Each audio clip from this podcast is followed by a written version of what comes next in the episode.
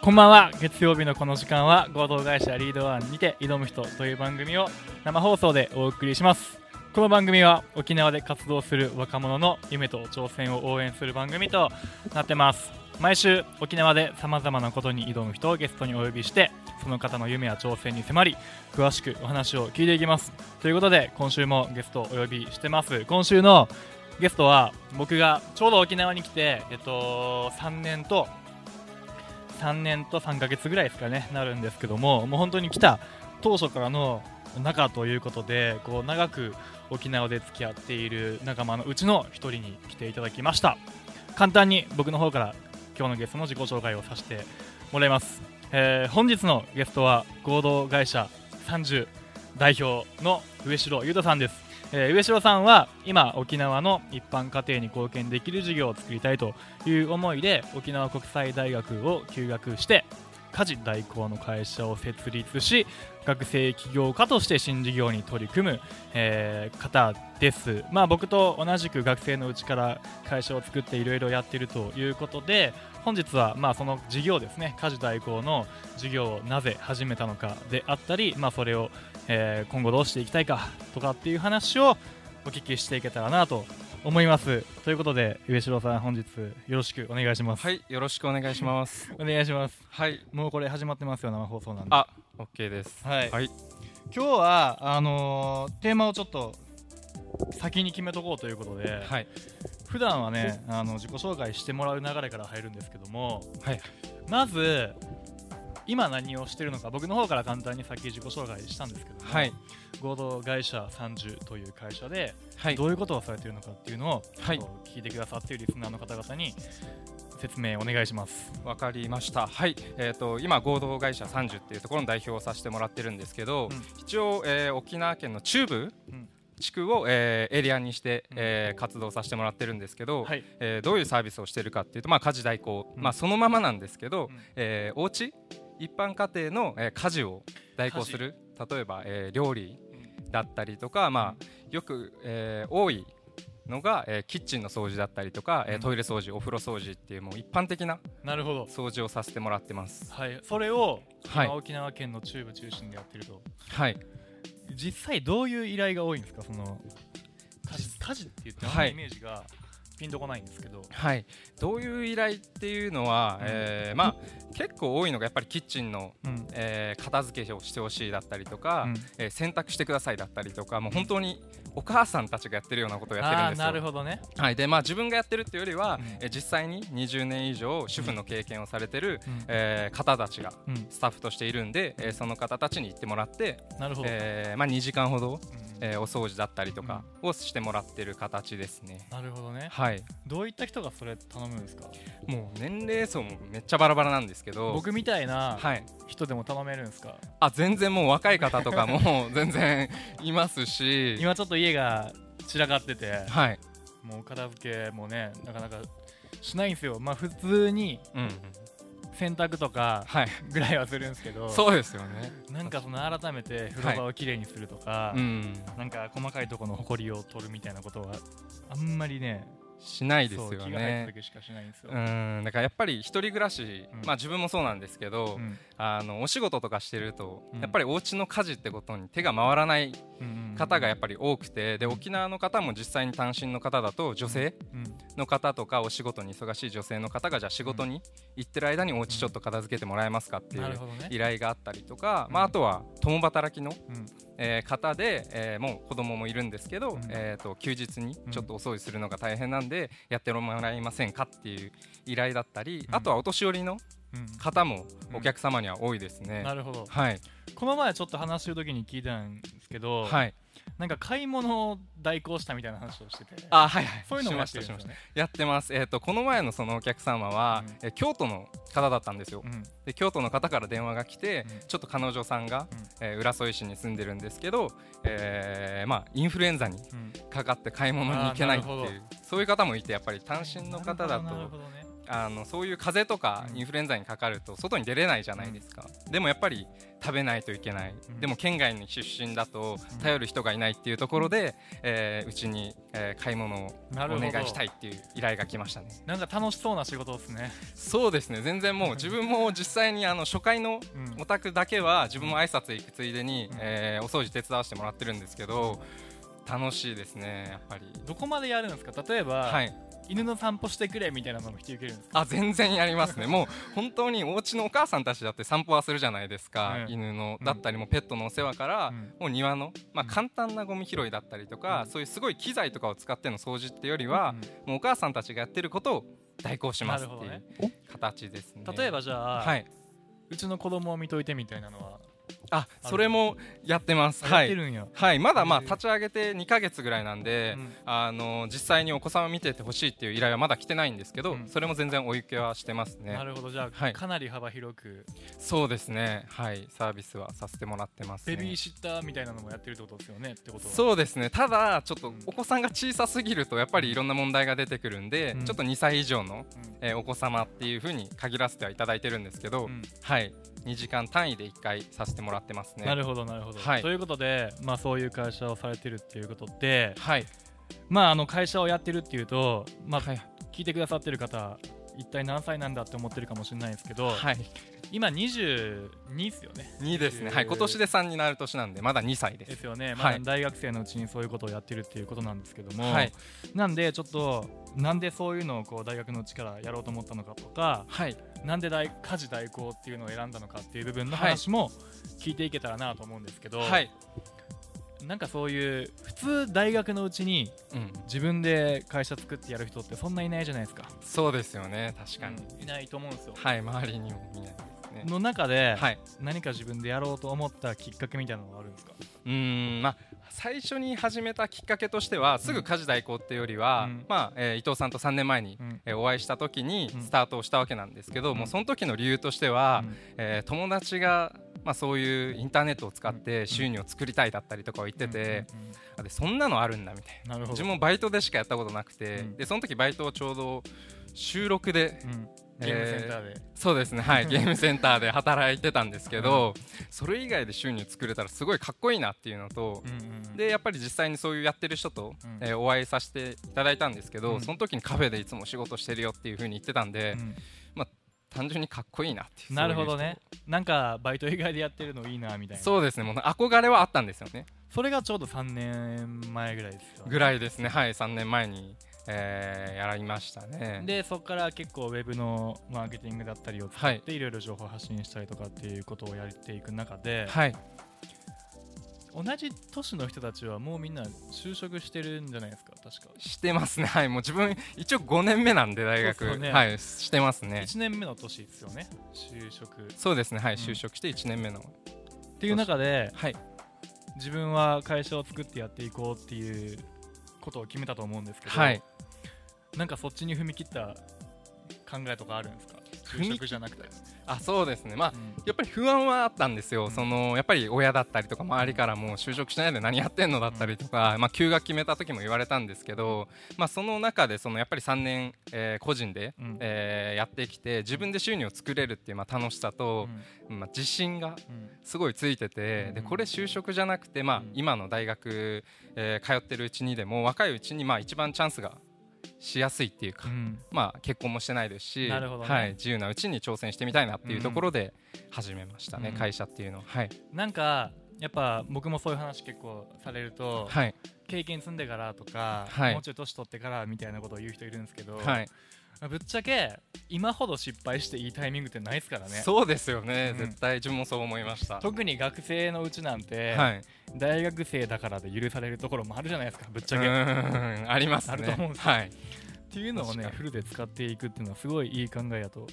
思います。あありがとうございます、はい、はい、実際なんか、自分でやる前、はい、要はまあ収録でゲームセンターでバイトしてたって言ってたんですけど、はい、っていうのとこう実際こう自分でやりだして、はい、でまあ、ある時から多分もう本当に個人事業主だったり、はい、会社の代表っていう形でやってると思うんですけど、変わったことはありますか？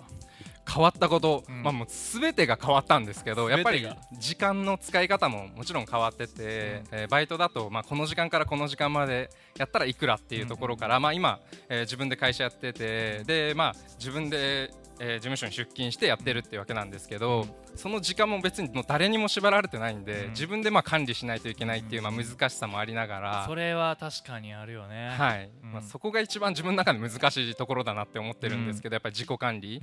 まあ、でもいろんな考え方だったり、まあ、ものの見え方だったりとかすごい変わりましたね。なるほど、うん、で個人事業主から最近法人化したわけじゃないですか、はい、何か変化はありましたか？会社にしてから、えすごいあの責任が、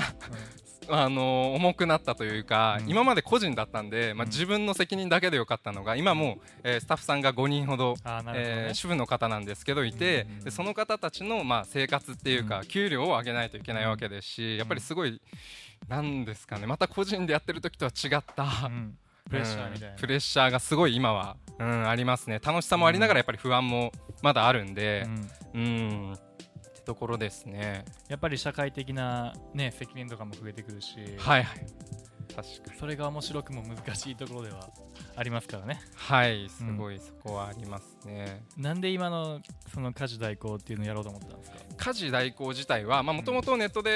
えーと、全然違うビジネスものを売ったり情報を発信したりっていうところをやってたんですけど、うん、まあ、自分自身ずっとまあカフェでお仕事をしてて最初はそれがかっこいいなと思って、うん、まあ、始めたわけなんですけど、まあ、やっぱり実際に人とつながる事業だったりとか沖縄に何か貢献できる、えー、事業をしてみたいなって思ってた時に、えー、ちょっと、あのー、暗い話になっちゃうんですけど自分のおじいちゃんがちょうど3月ぐらいに、うん、えー、もう本当に結構親しく、うん、えー、ずっと自分の味方でいてくれたおじいちゃんが亡くなったんですよ。はあ、でその時にやっぱりいきなり亡くなったっていうよりは、ちょっと体調が悪くなってきてっていう段階を踏んでたんですけど、その時に、まあ、自分の両親だったりとか自分のおばさん、おじさんたちが、えー、毎日交代交代でお家に通うってことをしてたんですよ。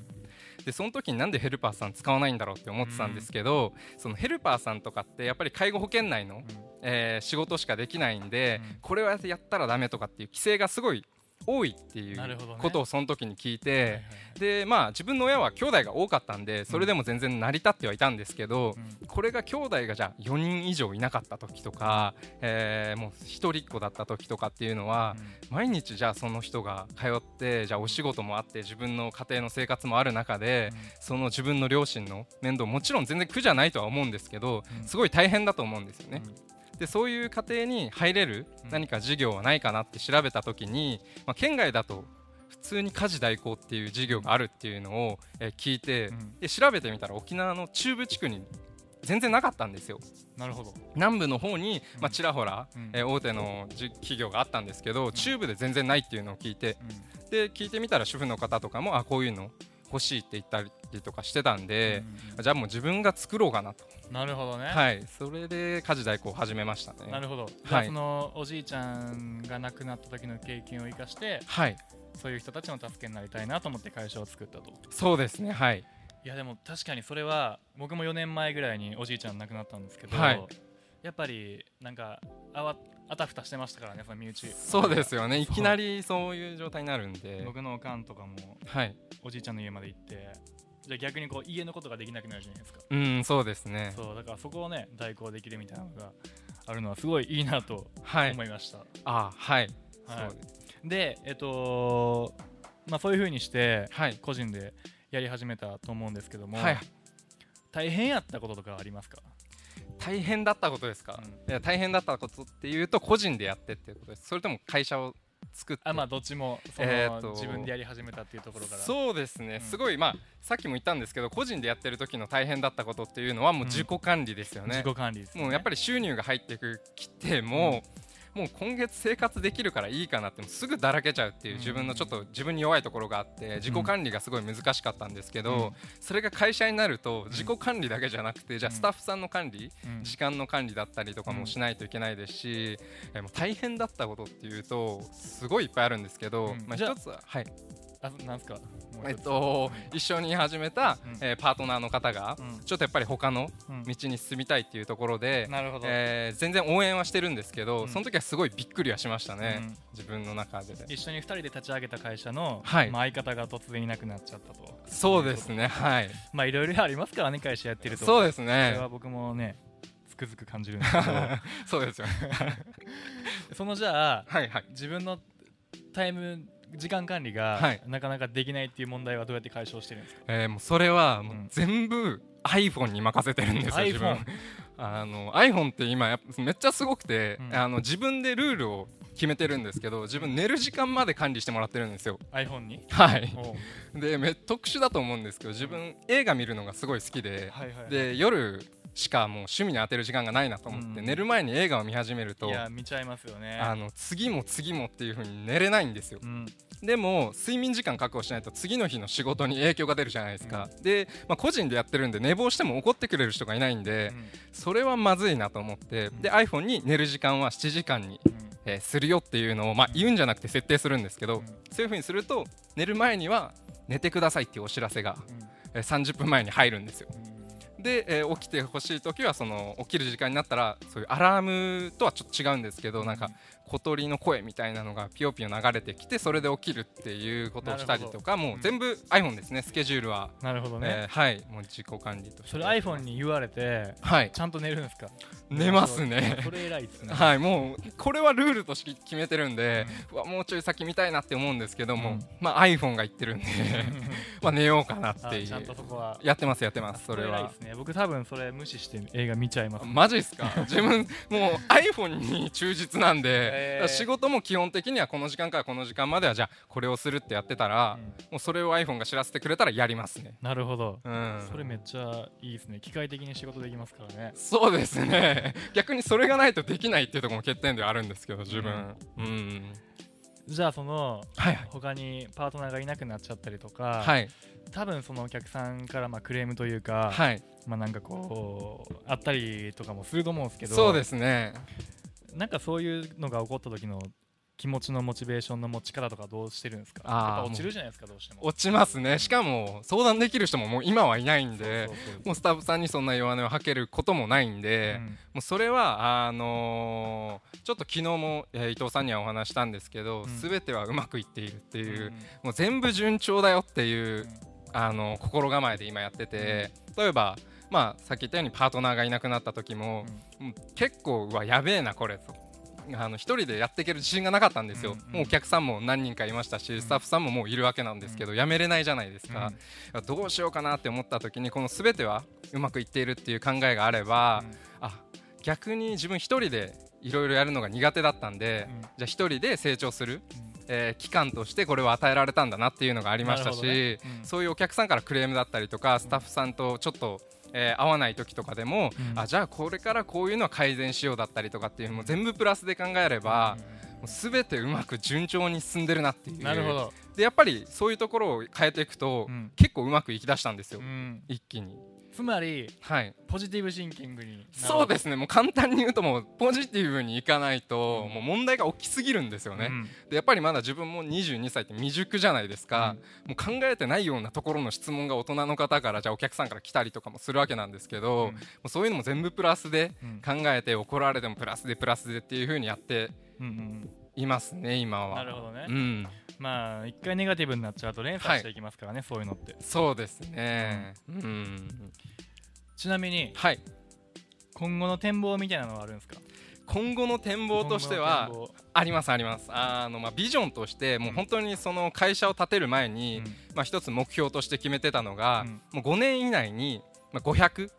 世帯の、えー、会員数を作りたいなって思ってて、うん、えー、なぜ500かっていうとそういう500っていうところにあんま意味があるかっていうと大して意味はないんですけど、あのまあ、沖縄で500世帯の会員数がえー、いるってことは、まあ、それだけの、まあ、信頼を、うん、えー、沖縄の方から得られてるっていうやっぱり、えー、地域での、うん、えー、つながりが強い沖縄で500人もやってくれてるってことは、えー、信頼が得れてるっていうところもありますし、うん、まあ、あとは沖縄で、まあ、500世帯を、えー、対象にサービスをしてたら多分圧倒的に大きい家事代行、まあ、沖縄で一番っていうところを取りたいなって思ってて、ね、でまず日本一とかではなく、沖縄で一番っていうところを目指してやってて、はい、そのためにまあ1年で、え100世帯っていうところを目標に今、はい。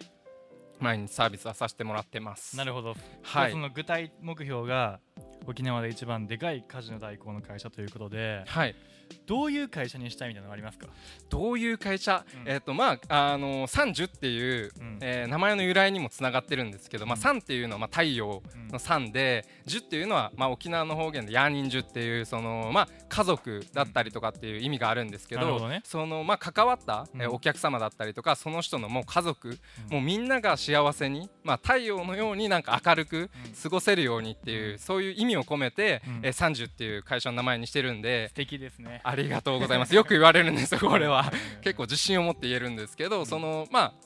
あなんだろうな。はい、それが会社も。そういう、まあ、太陽のような。そうですね。ところを、ね、はい、目指して会社を運営してます。なるほど。はい。